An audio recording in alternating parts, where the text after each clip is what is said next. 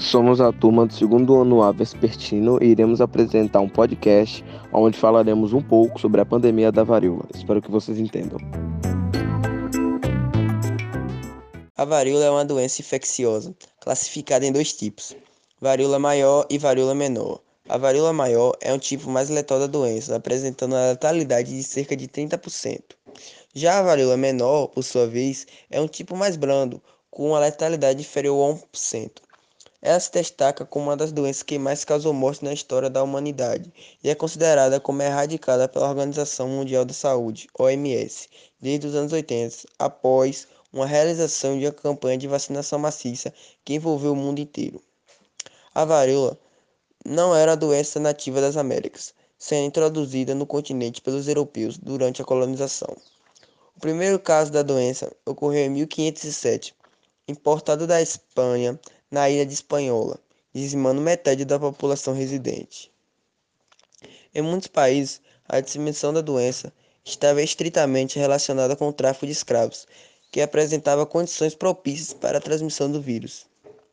Em todo o continente, os povos nativos foram duramente atingidos, inclusive com a extinção de algum deles. A primeira pandemia da varíola ocorreu entre 1617 e 1619, na América do Norte. Durante determinado tempo, a doença não se interiorizou, mas por volta de 1785, a varíola atingiu a costa oeste dos Estados Unidos. Já no Brasil, a varíola foi introduzida pelos descobridores europeus. Com o processo de colonização, a doença foi se disseminando. A primeira referência foi feita por José de Anchieta em 1561 e a primeira epidemia foi registrada em 1563. A varíola é causada por uma infecção com o vírus da varíola, o Orthopoxis vírus variolae. Ele pode ser transmitido diretamente de pessoa para pessoa. A transmissão direta do vírus requer contato direto prolongado. Os sintomas iniciais da varíola são bastante similares aos de uma gripe e inclui, por exemplo, febre, dor de cabeça, mal-estar e dores musculares. Depois o vírus se espalha pelo corpo por meio no sistema e faz que surgem manchas vermelhadas por toda parte. Essas manchas evoluem postulas e bolhas repletas de líquido por todo o corpo, inclusive em locais como mucosa mansal e mucosa na boca. O meio prevenção no caso de um surto, as pessoas que desenvolveram a doença seria mantidas isoladas em um reforço para controlar a propagação do vírus. Qualquer pessoa que tenha tido contato com alguém que desenvolveu infecção precisa da vacina contra a varíola, que pode prevenir ou diminuir a gravidade da doença se administrada dentro do quarto dia após a exposição ao vírus causador da doença. Não há tratamento ou cura para a varíola uma vacina pode preveni-la. No entanto, o risco de efeito colateral da vacina é muito elevado para justificar a vacinação de rotina em pessoas com baixo risco de exposição ao vírus.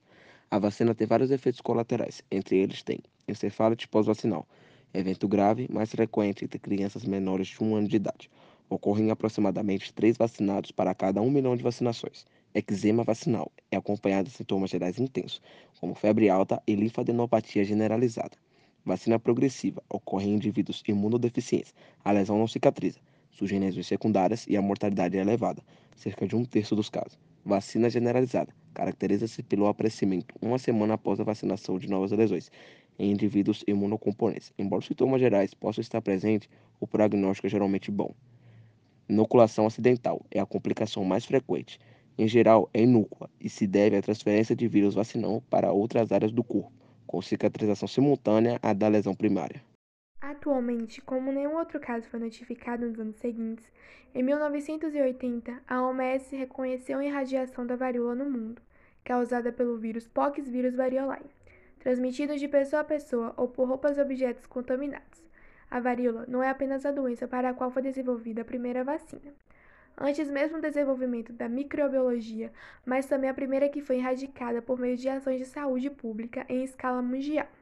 E, por fim, estima-se que ao longo do século XX, a varíola tenha causado entre 300 e 500 milhões de mortes. No inverno de 1904, uma violenta pandemia de varíola se abateu sobre a cidade do Rio de Janeiro. Somente naquele ano, cerca de 3.500 pessoas morreram na capital federal, vítima pela doença. Em 1967, ocorria ainda 15 milhões de casos por ano. A Organização Mundial de Saúde intensificou as medidas para erradicar a doença.